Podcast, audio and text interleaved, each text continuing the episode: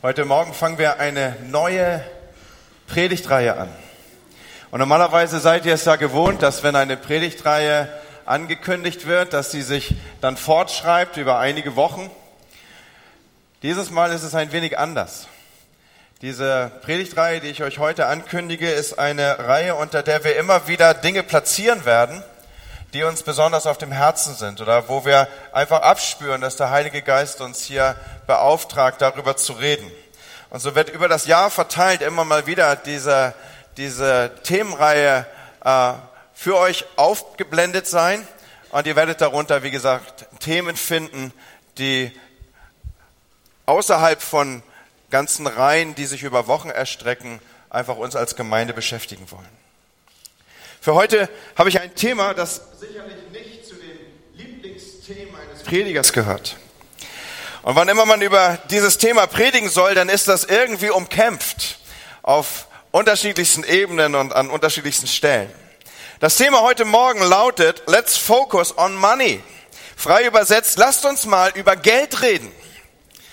Und jetzt sehe ich schon, wie du krampfhaft dich zurechtdrückst äh, und denkst, bloß gut, dass das Opfer schon war, da kann er jetzt nicht auf die Idee kommen, nochmal eine Sammlung durchzuführen. Kaum etwas macht die Dinge so komisch wie Geld. Egal, ob in Freundschaften oder auch in der Kirche, es verändert irgendwie alles.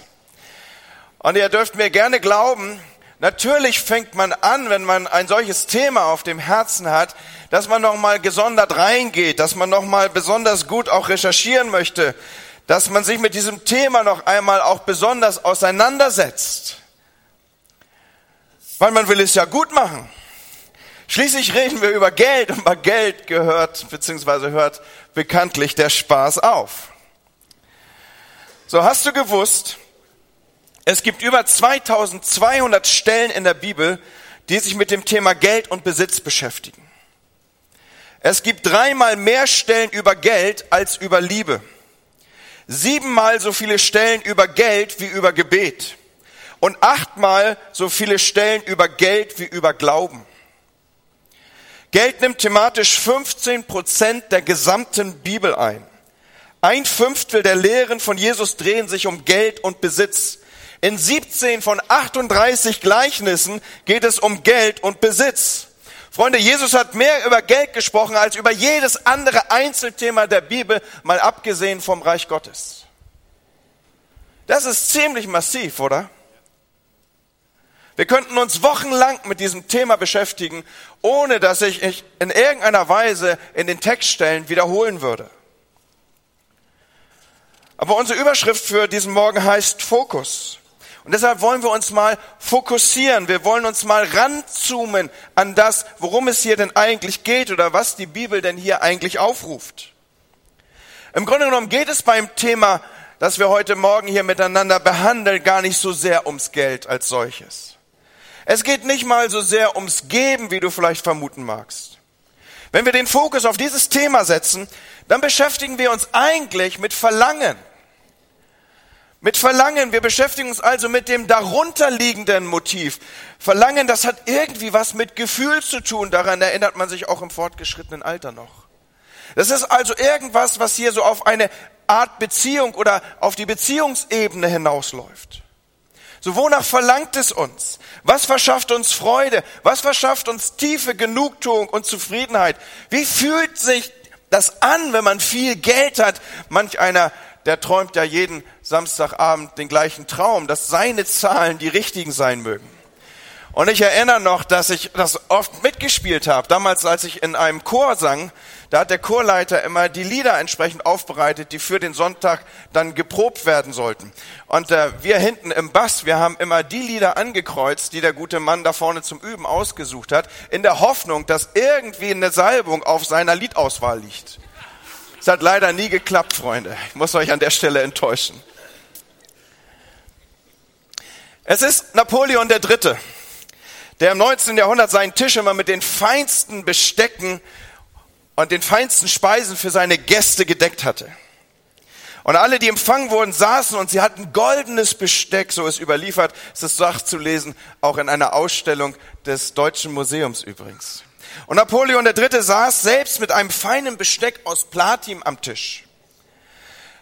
Aber das Wertvollste, was er hatte, eine wahre Geschichte, Freunde, war seinem Ehrengast jeweils vorbehalten. Und dieses, was das Kostbarste abbildete, was er im Rahmen seiner festlichen Speisen anzubieten und darzustellen hatte, war ein Besteck aus Aluminium. Das edelste Besteck, das Napoleon besaß, war eins aus Aluminium. Aluminium, heute eins der gängigsten Metalle dieser Welt, war vor der Erfindung der Elektrolyse nicht aus Erz zu gewinnen. Und deswegen konnte man nur so immer mal hier und dort so ein paar kleine Flocken erhaschen. Und aus diesem wenigen Flocken dann, wenn man ausreichend und lange genug gesammelt hatte, dann konnte man daraus ein entsprechendes Besteck gestalten. Und das bekam der Ehrengast von Napoleon III. Über die Zeit, wie gesagt, hatte er investiert. Und heute, wenn wir das hören, dann geht uns ein Schmunzeln über das Gesicht. Aluminium, das ist das, was wir zusammenknüllen, wenn wir irgendwie was aus dem Kühlschrank holen, weil wir an Aluminiumfolie denken. Oder wir denken an irgendwelche leeren Getränkedosen. So, was ist mit Aluminium passiert? Im Grunde will ich auf Folgendes hinaus. Genau wie Aluminium seinen Wert verloren hat, werden die Dinge, denen wir heute Wert beimessen, Aktien, Gold, Immobilien, was immer du dafür dich einsetzt, an Wert verlieren. Und Jesus lehrt uns einen interessanten Zusammenhang in Bezug auf diese Schätze, die wir auf dieser Welt sehen. Er sagt nämlich, dass es nichts gibt in dieser physischen Welt, das wirklich seinen Wert behält. Nur das, was du gibst, nur das, was du für andere tust, kannst du aus dieser Welt auch mitnehmen. Du bist nackt auf diese Welt gekommen und du wirst nackt wieder aus ihr herausgehen. Im ersten Timotheusbrief, der uns heute beschäftigen soll, von der Textstelle her, im Kapitel 6 ab Vers 9, lesen wir sehr, sehr bekannte Worte. Und ich lade euch ein, dass ihr noch einmal mit mir aufsteht. Ist auch der Moment, sich dann gleich beim Hinsetzen nochmal bequemer äh, ja, zu sortieren. Wir lesen aus 1 Timotheus 6. Wer jedoch darauf aus ist, reich zu werden, verfängt sich in einem Netz von Versuchungen und er liegt allen möglichen unvernünftigen und schädlichen Begierden, die dem Menschen Unheil bringen, um ihn ins Verderben stürzen. Denn die Liebe zum Geld ist eine Wurzel, aus der alles nur erdenklich Böse hervorwächst. Schon manche sind vom Glauben abgeehrt, weil sie der Geldgier verfallen sind und haben dadurch bitteres Leid über sich gebracht. Du aber gehörst Gott und stehst in seinem Dienst. Halte dich daher von all diesen Dingen fern. Dein Ziel soll etwas anderes sein. Ein Leben, das erfüllt ist von Gerechtigkeit, Ehrfurcht vor Gott, Glauben, Liebe, Standhaftigkeit und Freundlichkeit. Kämpfe den guten Kampf, der zu einem Leben im Glauben gehört. Und gewinne den Siegespreis, das ewige Leben, zu dem Gott dich berufen hat.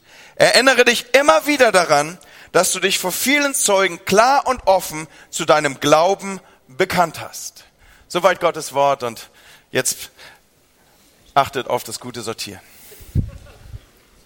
Freunde, diese Stelle der Bibel ist eine Stelle, die ganz, ganz oft falsch zitiert wird.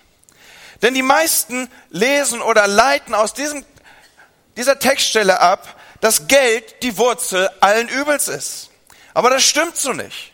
Hier heißt es, und wir lesen es anders, dass die Liebe zum Geld die Wurzel allen Übels ist. Ist Geld also für einen Christen etwas Gutes oder etwas Schlechtes? Die Antwort ist einfach. Es ist weder gut noch böse. Es ist einfach, was es ist. Es kommt darauf an, für was wir es verwenden. Es kommt also auf die Herzungshaltung von dem an, der damit umgeht, der es besitzt. Geld ist, wenn das für etwas Gutes und für Güter benutzt wird, etwas Gutes. Und wenn Geld an sich für jemanden einen Wert darstellt, dann wird es zum Götzen. Noch einmal der Fokus, den wir heute Morgen hier setzen, er zielt auf das Verlangen ab auf das darunterliegende Motiv, auf diese Art Beziehung, von der ich gesprochen habe. Und die Bibel geht auf diese Beziehung ein, indem sie hier von der Liebe zum Geld spricht. Das sind ja Beziehungsvokabeln. Die Liebe zum Geld ist also die Wurzel allen Übels. Und das macht für uns Christen durchaus Sinn. Wenn wir uns die Lehren von Jesus anschauen, dann redet er ja unheimlich viel über Liebe auch. Liebe deinen Nächsten, liebe Gott, liebe das Reich Gottes, stell dieses an die erste Stelle, liebe die Dinge, die Gott liebt, liebe Menschen, liebe Kinder, liebe Flüchtlinge. Aber man kann nicht Gott und Geld gleichzeitig lieben. Man kann nicht Geld lieben und aufrichtig Menschen lieben. Weil die Liebe, die man behauptet, für Menschen zu empfinden, die wird sich immer auch in Großzügigkeit und Opfern zeigen. So das widerspricht einander. Die Dinger sind irgendwie diametral auseinander, weit voneinander entfernt. Menschen, die Geld mehr lieben als Menschen, werden Menschen für Geld opfern, Leute. Deshalb, man kann nicht Gott und Geld zugleich lieben. Man kann nicht Gott und Geld gleichermaßen dienen, sagt Jesus. Man kann nicht Gott und Geld gleichermaßen anbeten. Man kann nicht Gott und Geld gleichermaßen vertrauen. Entweder wir vertrauen auf das eine oder wir vertrauen auf das andere. Und hier steht nun, Geldliebe ist die Wurzel allen Übels und das stimmt. Als ich diese Textstelle mit ihr umging und über ihr betete und nachdachte, da wurde mir bewusst, dass die meisten Dinge, die uns in den Sinn kommen könnten, die übel sind, haben ihre Wurzel in jemanden oder in einer Organisation, die Geld mehr liebt als Menschen. Eine der größten und schlimmsten Dinge in unseren Tagen, in unserer heutigen Welt ist der Menschenhandel. Und die Wurzel dafür ist, dass diese Menschen das Geld, das sie mit Menschen verdienen, mehr lieben als die Menschen selber. Und schaut, unser Text sagt, das Wort Gottes sagt es uns, dass diese Liebe zum Geld eine Wurzel ist. Nun, typischerweise sind Wurzeln nicht immer sichtbar. Im Regelfall nicht. Das Motiv, wie wir hier also gesagt haben, das uns so tief zu steuern vermag, ist im Regelfall also nicht immer gleich sichtbar. Wurzeln liegen im Verborgenen, aber doch unterwandern sie alles. Und auch in unserer Kultur ist Geld unglaublich verwurzelt. In der westlichen Kultur vielleicht mehr als in jeder anderen Kultur. Und wir in Deutschland, wir schwimmen da ganz oben mit, Leute. Wir reden ständig vom Geld. Wir träumen von Geld. Wir leben in einem der reichsten Länder der Welt. Bei uns ist Geld von Bedeutung. Und wir sind darin so involviert, dass es uns so zu eigen, dass es uns vielleicht gar nicht immer auffällt. Ich will uns ein paar Beispiele nennen, die uns das bewusst machen können. Überleg mal, wie viele Begriffe unsere Sprache, wie viele Begriffe aus der Finanzwelt unsere Sprache durchdringen und durchdrungen haben. Was machen wir, wenn wir Freundschaften eingehen? Wir investieren in Beziehungen. Wenn jemand moralisch am Ende ist, dann sagen wir, er ist moralisch bankrott. Wenn jemand was Großartiges ausspricht, dann hat er eine Redewendung geprägt. Dann war das einprägsam. Wenn jemand zu lange mit irgendeiner Sache rumeiert, dann verschwendet er kreatives Kapital. Oder wir sagen, ich schulde dir was. Oder wir sagen, ich will ihm das heimzahlen. Oder heute Morgen in den Gottesdienst zu kommen, hat sich ausgezahlt.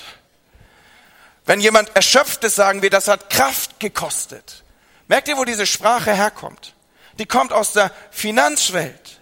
Finanzbegriffe haben unsere Kultur durchsetzt. Sie sind uns zu Bildern für Beziehungen. Sie sind uns zu Bildern für religiöse Metapher. Sie sind uns zu Bildern für moralische Abbildungen geworden.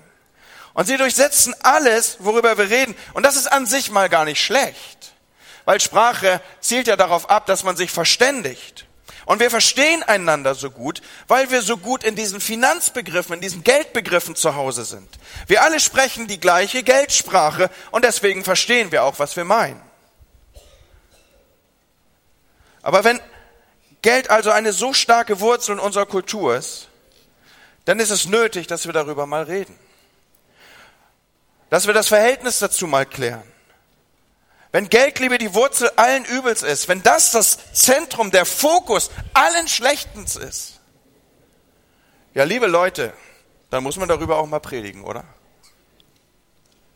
Und deswegen vertiefe ich das hier noch ein bisschen. Das deutsche Wort Geld übrigens stammt von einem unserer indogermanischen Worte für Gold ab. Und das andere, der andere Begriff, der da noch mit reinspielt, ist aus dem Althochdeutschen das Wort Geld von Vergeltung. Bis heute finden wir das in diesen Begriffen Vergeltung im Sinne von Erstattung oder Vergütung. Und für manche sind ja noch ganz andere Begriffe für Geld gegenwärtig. Manch einer weiß noch andere Begrifflichkeiten zu benennen. Einer dieser Begriffe, ich weiß gar nicht, ob der noch so präsent ist in der Generation, ist Moneten. Erinnert das noch jemand, diesen Begriff?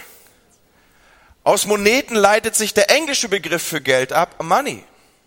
Und es ist schon spannend, sich damit auseinanderzusetzen, wo diese Begriffe eigentlich herkommen. Der Begriff Money oder Moneten kommt von der heidnischen Göttin Juno. Und Juno, das war die Schirmherrin der Stadt Rom. Sie war die Göttin der Geburt, der Ehe und pass gut auf, der Fürsorge. Und diese Juno hatte einen besonderen Beinamen. Ihr Beiname war Juno Moneta. Das bedeutet auf Lateinisch die Warnerin im Sinne von die Beschützerin. Die Geschichte, die da im Hintergrund ist, für die, die sich ein bisschen orientieren, in diesem Tempelhof wurden Gänse gehalten. Und äh, die schlugen halt jeweils an, wenn irgendwie Bedrohung auf die Stadt zukam. Und diese Verbindung von Warnung, Fürsorge, Schutz in Bezug auf diese Göttin Moneta, die hat diesen, diese Konstellation erwirkt und diesen Zusammenhang abgebildet. Und jetzt zusätzlich wurde das gesamte Geld von Rom im Tempel der Göttin Juna geprägt. Und von dort, von Juno Moneta, haben wir also diesen Begriff, der bis heute äh, manchen vertraut ist, der Moneten. Und daneben haben wir übrigens immer noch, Klammer auf, im Kopf, sie war die Göttin der Fruchtbarkeit und der Fürsorge, Klammer zu. Und vielleicht ahnt ihr jetzt schon, warum ich hier an dieser Stelle so ein Stück Geschichtsunterricht versuche abzubilden, warum ich so weit aushole. Weil von Anfang an deutlich wird, dass das Verlassen auf Geld, dass das Verlassen auf die Moneten, dass das Verlassen auf die Göttin der Fruchtbarkeit und der Fürsorge etwas mit Götzendienst zu tun hat. So was ist ein Götze? Ein Götze ist ein Objekt, der eigentlich keine wirkliche Macht hat, dem wir aber trotzdem vertrauen. Etwas, auf das wir uns verlassen und vielleicht sogar unser Leben anvertrauen. Und Freunde, ihr müsst ein wenig mit mir mitdenken. Vertrauen, sich auf etwas verlassen, darauf das Leben aus und in Bezug darauf das Leben einrichten, bedeutet einer Sache einen besonderen Platz zu geben. Wenn man etwas einer, einer Sache oder etwas einen besonderen Platz gibt, dann sondert man ihn ab. Das Wort für absondern ist heiligen. Man heiligt das also. Ein anderes Wort dafür wäre also, diesem etwas Besonderes zu geben, wäre es zu heiligen oder auch anzubeten. Und Freunde, wir hängen da irgendwie alle mit drin. Wir glauben diesem Geldmythos. Lass uns mal ganz tief auf die Spur kommen da an diesem Morgen. Wir folgen diesem Mythos, dass Geld uns Sicherheit gibt. Wir folgen diesem Mythos, dass er uns das Gefühl von Geborgenheit gibt. Und das trifft besonders dann zu, wenn man schon mal den Schmerz des Mangels erlebt hat. Gerade auch die Nachkriegsgeneration weiß noch etwas von diesem Schmerz des Mangels. Mit dem Resultat, dass viele von ihnen ihre Sicherheit im Besitz gesucht haben und noch heute suchen. Da sind nur noch wenige Jahre zu leben, aber wir sichern uns ab durch, durch hohe Beträge. Wir klammern, wir, wir geben nicht frei und schlimmer noch, dieses Verhalten ist oft weitergegeben auch an die nächste Generation. Ich lese sehr regelmäßig dieses Wochen, diese Wochenzeitung Die Zeit. Und dort gibt es so ein Magazin immer, was dieser Wochenzeitung beiliegt. Ich lese euch mal etwas aus diesem Magazin vor, vom 18. März. Es gilt als ungehörig, über das Erben zu reden. Wohl weil dem Erben meist das Sterben vorangeht. Ja, ist auch nicht so gut. Und wenig ist so intim wie der Tod.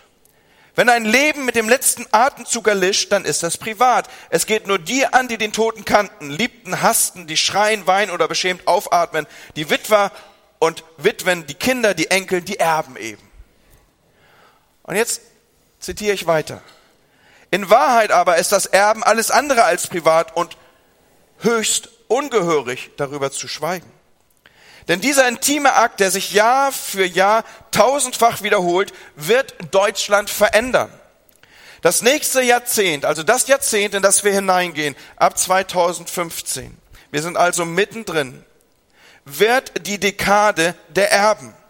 In den Vermögensabteilungen der Banken, wo man übereifrig, wo man eifrig solche Prognosen erstellt, rechnet man damit, dass zwischen zwei und vier Billionen Euro weitergereicht werden. Also zwischen 2000 und 4000 Milliarden. Zum Vergleich, Griechenlands gesamte Schulden belaufen sich auf 320 Milliarden. Merkt ihr die Unterschiede? 4000 Milliarden zu der gesamten Schuldenlast Griechenlands 320 Milliarden. Ein Vermögenstransfer wie er in Deutschland noch nie vorgekommen ist. In Jahrzehnten des Friedens und wirtschaftlichen Wachstums konnte die Nachkriegsgeneration unerkannte Reichtümer aufhäufen. Noch nie waren die Privatvermögen in Deutschland so groß wie heute. Noch nie ballte sich solcher Reichtum in der Generation der Rentner und Pensionäre. Wir glauben diesem Mythos. Wir folgen diesem Mythos, der so fest sitzt. Wir glauben, dass Geld uns sicher macht und uns Geborgenheit gibt. Und Freunde, ich bin schon so vielen Menschen begegnet. Im Grunde des Herzens leben sie das.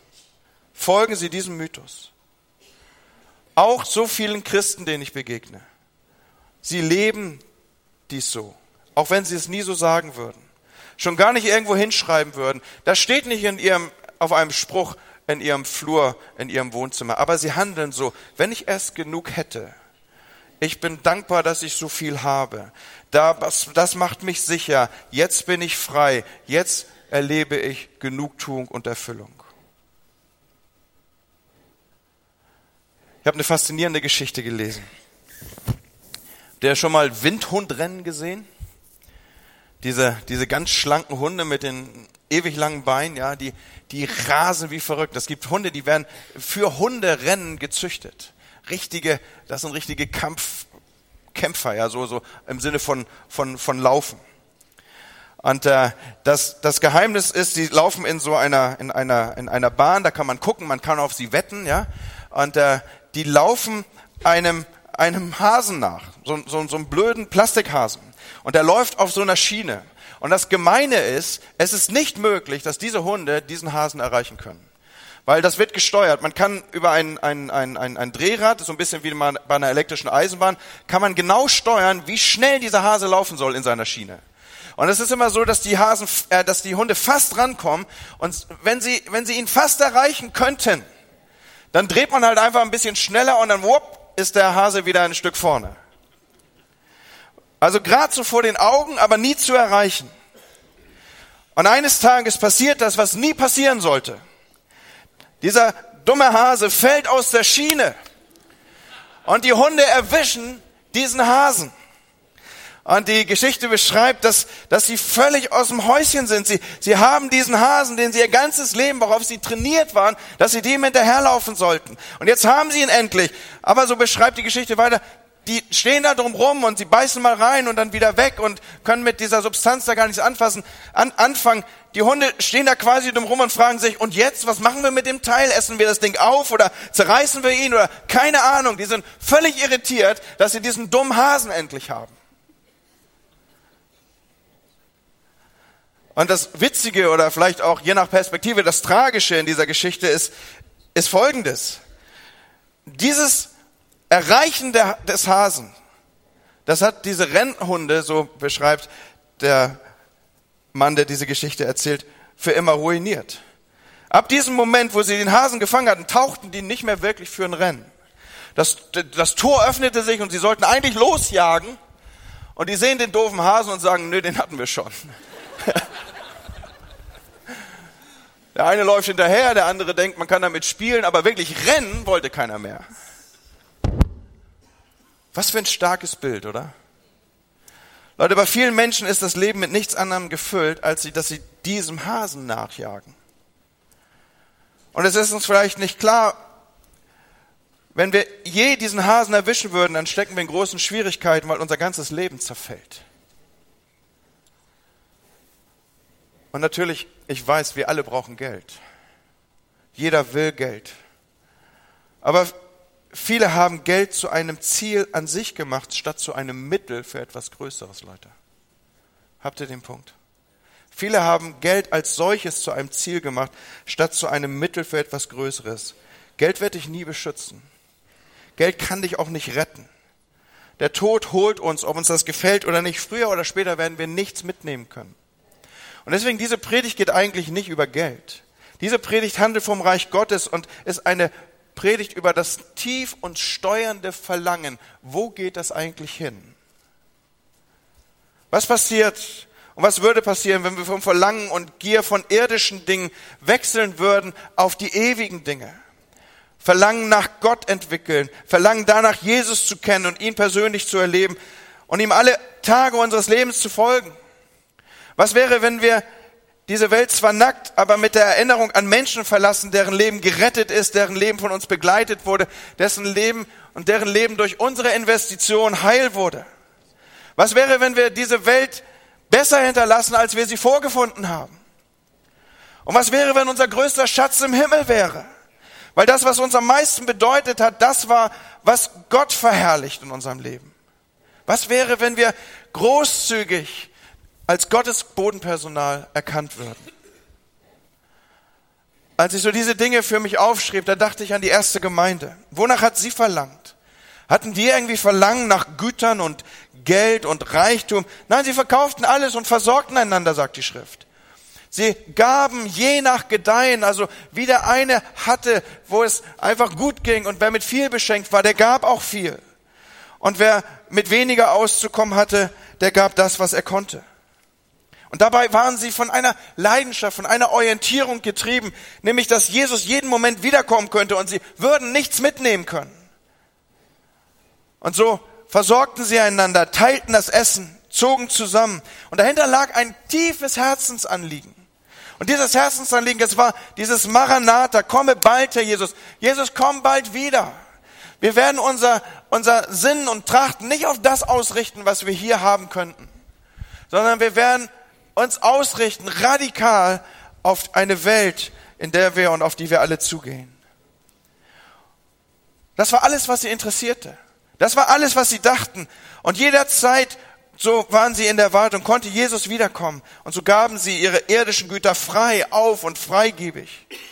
Und haben sich dadurch irdische, von den irdischen, den himmlischen Schätzen zugewandt und haben sich himmlische Schätze geschaffen. Und jetzt fragst du vielleicht, was waren ihre himmlischen Schätze? Nun, was haben sie getan? Sie setzten Menschen frei, das Evangelium zu verkündigen. Sie achteten aufeinander. Sie statteten die Gemeinde aus mit allem, was sie brauchte, und so entstanden daraus auch soziale Einrichtungen. Es wurden Vorkehrungen getroffen, Witwen und Waisen zu versorgen. Ein Kind war nicht länger mehr ein gestraftes Kind, weil irgendwie ein Elternteil weg war oder es gar als Weise, als Vollweise aufwuchs, sondern ein Kind ohne Eltern war jetzt von Gott geliebt und ihm gehörte das Himmelreich. Also lebte es in der Gemeinschaft der ersten Christen und so entstanden erste Waisenhäuser. Die erste Gemeinschaft war eine Gemeinschaft, in der wirklich Gleichheit herrschte.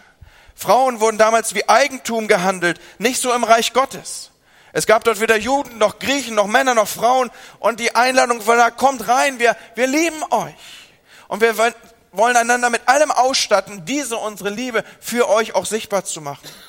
Und so wurde gesagt, bleibe bei uns. Es ist egal, ob du deinen Körper auf der Straße verkauft hast oder ob du arm bist. Es macht nichts, ob du krank bist. Leute, wir nehmen hier den Fokus auf eine Zeit, wo kranke Leute ausgesondert wurden, wo man sie in besondere Areas brachte, wo man sich von ihnen fernhielt, in Gebiete verschob, weil sie ansteckend waren. Und jetzt kamen die Christen und sagten, gib uns deine Krankheit, wir sterben mit dir, damit wir mit dir leben werden. Merkt ihr, was hier so radikal anders war? Und was wäre, wenn Geld zu haben nicht unser Ziel ist, sondern schlicht das Mittel für etwas Größeres? Es gibt ein Gebet von Dallas Willard. Das hat mich, seit ich es gelesen habe, nicht wieder losgelassen. Ja, es war der Auslöser für diese Predigt auch. Und ich werde noch einmal Fortsetzung nehmen, auch ein paar Begriffe zu vertiefen. Was ist eigentlich ein Opfer? Was ist eigentlich ein Almosen? Was ist eigentlich, wenn wir über den Zehnten sprechen, aber das an anderer Stelle? Es gibt ein Gebet von Dallas Willard, das hat mich in dieser Woche nicht losgelassen. Und wir werden es am Ende zusammen sprechen. Zumindest werde ich dazu einladen, es mitzusprechen. Ob du es wirklich mitsprichst, wirst du dann selbst entscheiden müssen. Und ich glaube, den meisten von euch wird es so wie mir auch gehen. Ihr werdet zu kämpfen haben, dieses Gebet zu sprechen. Wenn wir es nicht mitsprechen können, dann hat Geld einen höheren Rang in unserem Leben als unser Charakter. Geld ist dann wichtiger als Güte. Geld kann dann und wird dann ein Götze sein für uns. Was wäre, wenn dies der Morgen ist, an dem wir diesen Götzen zerstören und wirklich frei werden? Nicht mehr dem Geld vertrauen, nicht mehr meinem finanziellen Polster vertrauen, nicht mehr vertrauen auf meine Arbeit, meinen Wohlstand, meine Kleidung oder gar meine gesunde Lebensweise. Manch einer ist so auf sein Leben und seine Lebensweise bedacht, dass er, als würde er dadurch seiner Lebensspanne irgendetwas zurechnen können. Aber das soll jetzt nicht heißen, dass ihr von jetzt an nur noch McDonald's essen geht, ja. So, sondern, also, Bill Heibels hat, glaube ich, mal gesagt, es gibt so eine Kategorie der unerhörten Gebete. Und dazu gehört, wenn man bei McDonald's betet, Herr, segne dieses Essen, ja. Äh, also, das meine ich jetzt nicht, ja. Sondern, äh,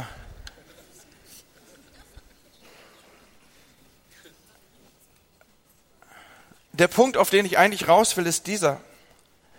Leute, wir können morgen ein Untersuchungsergebnis bekommen, das unser ganzes Leben verändert.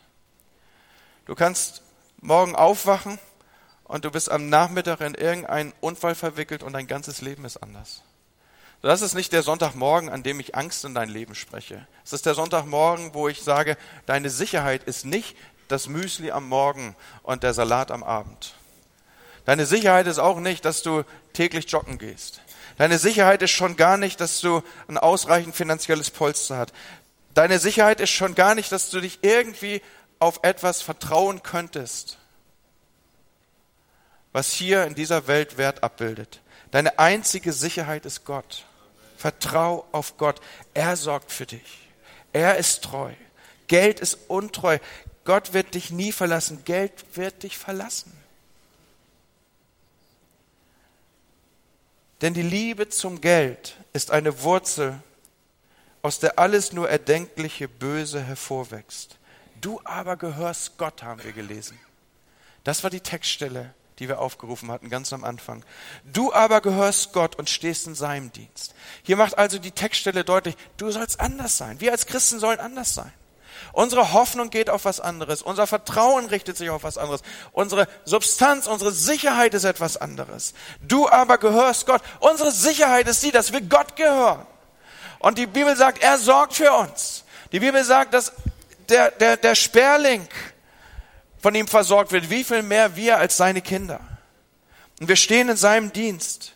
So, und es heißt weiter in dieser Textstelle, da ist gar nicht viel auszulegen, halte dich daher von all diesen Dingen fern. Das Ziel, dein Ziel soll etwas anderes sein. Ein Leben, das erfüllt ist von Gerechtigkeit. Das heißt, dass wenn ich viel habe und ein anderer wenig, dass ich teile, das ist auch was von Gerechtigkeit. Von Ehrfurcht vor Gott, das heißt, dass ich Gott mehr fürchte, im Sinne von ihm einen stärkeren Platz einrichte, ihm achte zuallererst, ihm mein Vertrauen entgegenbringe, als allem materiellen Besitz, den ich angehäuft habe. Glaube, Liebe, Standhaftigkeit, Freundlichkeit, das soll uns ausmachen und abbilden. Und soll ich euch sagen, was dieses Gebet war, was ich, was ich immer im Kopf hatte? Wenn ich im Auto fuhr, dann hat mich das begleitet. Wenn ich, wenn ich irgendwo saß, hat es mich begleitet. Wenn ich meine Augen schloss, um über ein Essen zu beten, hat es mich begleitet. Soll ich euch sagen, was mich so beschäftigt hat? Es war dieses Gebet, Herr, gib mir nicht mehr Geld, als mein Charakter aushält. Gib mir nicht mehr Geld, als mein Charakter aushält. Herr, ich will für dich leben. Ich will lieber sterben, als dich verlieren. Ich will, dass mein Leben Bedeutung hat. Ich will nicht, dass Geld für mich an sich zum Wert und zum Ziel wird. Ich will verstehen, dass Geld überhaupt nur dann wirklich Wert hat, wenn ich es als Mittel für etwas Größeres einsetze. Ich will ein Mensch werden, der betet, Herr, gib mir nicht mehr Geld, als mein Charakter aushält. Gib mir genug, aber gib mir nicht mehr, als mein Charakter aushält. So wirst du es mitbeten? Ich weiß es nicht. Und am Ende wird es jeder für sich beantworten müssen. Aber wie wäre, wenn wir zusammen aufstehen in diesem Moment? Und normalerweise, wenn wir beten, dann erheben wir unsere Hände und wir richten sie in dieser Weise nach oben aus, auch als ein Zeichen, dass wir empfangen wollen von ihm, der der Geber aller guten Gabe ist.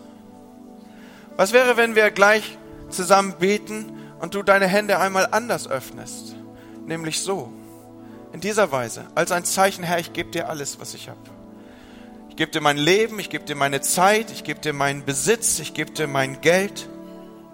Ich gebe es dir, Herr, als ein Symbol, das ich loslasse und bekenne in die unsichtbare Welt, meine Hoffnung ist Gott, meine Sicherheit ist seine Versorgung.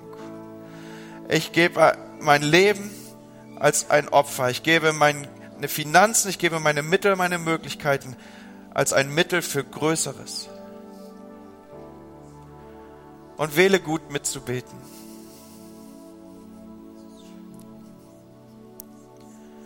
Herr, hier stehen wir als dein Volk vor dir an diesem Morgen.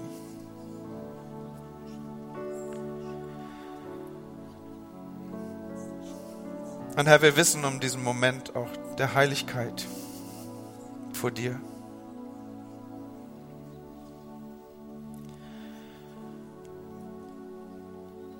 Und ich werde dieses Gebet für mich beten, weil ich mir wünsche, ein Mann zu sein, der so beten kann. Und ich werde es vorsprechen für mich. Es wird mein Gebet sein. Und vielleicht sprichst du es nach, aber bitte nur, wenn du es so meinst. Als ein Bekenntnis vor der sichtbaren, hörbaren und unsichtbaren Welt. Herr, bitte gib mir nicht mehr Geld, als mein Charakter aushält. Ich will mein Leben für dich leben. Hier bin ich mit allem, was ich bin und habe. Ich gehöre dir. Amen. Du darfst deine Hände gerne sinken lassen. Vielleicht bist du in diesem Gottesdienst und du kennst Jesus gar nicht. Wusstest du, dass du viel mehr wert bist als jede Firma und jeder Aktienmarkt, jeder Fonds und all das zusammen? Wusstest du, dass du viel mehr wert bist? Der Wert misst sich am Preis. Und der Sohn Gottes, der Ursprung allen Lebens, die Schrift sagt, aus ihm und durch ihn ist alles geschaffen. Er gibt sein Leben und sein Blut für dich, weil du ihm so kostbar bist, weil du so wertvoll bist.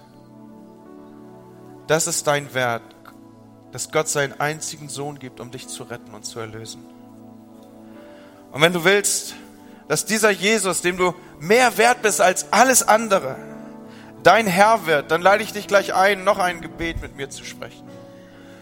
Und sicher wird sich auch ein oder andere aus der Kirche dem anschließen, weil es gut ist, das immer wieder neu festzumachen. Aber ist jemand hier, der sagt, ich möchte an diesem Morgen, diesem Gott, der mich mehr liebt als alles andere, mein Leben anvertrauen? Dann bitte ich, dass wir die Augen geschlossen halten in diesem Moment, um eine Situation zu schaffen, die nur dich und Gott was angeht. Und ich bitte, dass du deine Hand hochstreckst, damit ich sie sehe. Ist jemand hier, der heute Morgen sagt, mein Leben möchte ich Gott geben. Ich möchte Dankeschön, vielen Dank, vielen Dank. Ich möchte in anderer Weise leben. Ich möchte mich neu ausrichten und dem mein Leben anvertrauen. Vielen Dank, Dankeschön. Danke, Dankeschön. Ich lade dich ein, mitzusprechen. Herr Jesus, ich möchte dich kennenlernen. Bitte tritt in mein Leben und zeige mir, was deine Gedanken über meinem Leben sind. Ich bitte dich, Heiliger Geist, mir zu zeigen, was die falschen Wege und die Sünden in meinem Leben sind. Ich möchte ein Kind Gottes werden und so leben, wie du es möchtest. Im Namen Jesu. Amen. Komm, wir geben denen, die sich gemeldet haben, einen starken Applaus.